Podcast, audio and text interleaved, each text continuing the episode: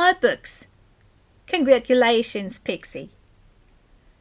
They are the colourful children's version of the Reclam booklet, pocket-sized literature for small and big moments, and that for 70 years.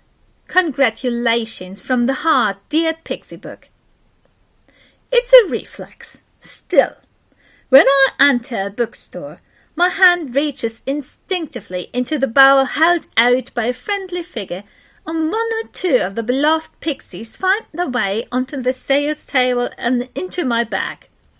My children have long reached puberty, but I can't stop buying pixi books and giving them to great nieces and nephews, as well as to the younger siblings of friends' own offspring. The joy at first is often limited for the recipients as no Überraschungsei by Kinder, although roughly the same price, but a book lands in their picky fingers. However, when I see them again a few weeks later, those same fingers cling to the small square book, and the children vehemently demand a few minutes of reading. Mission accomplished. Pixis have always been there, everywhere. Some of our highlights have stains from baby food, all have dark eared corners, some bear traces of baby teeth, but they were always welcome, whether waiting at the doctor's office, taking a long subway ride, or when I, as a mother, was too tired in the evening to hold a heavy picture book, and the strength only lasted for a three-minute feather-light reading experience.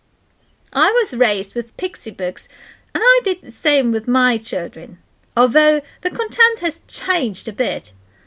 Pixis also changed their worldview in 70 years. As a student, I always ran around with the Reclam booklets in my bag.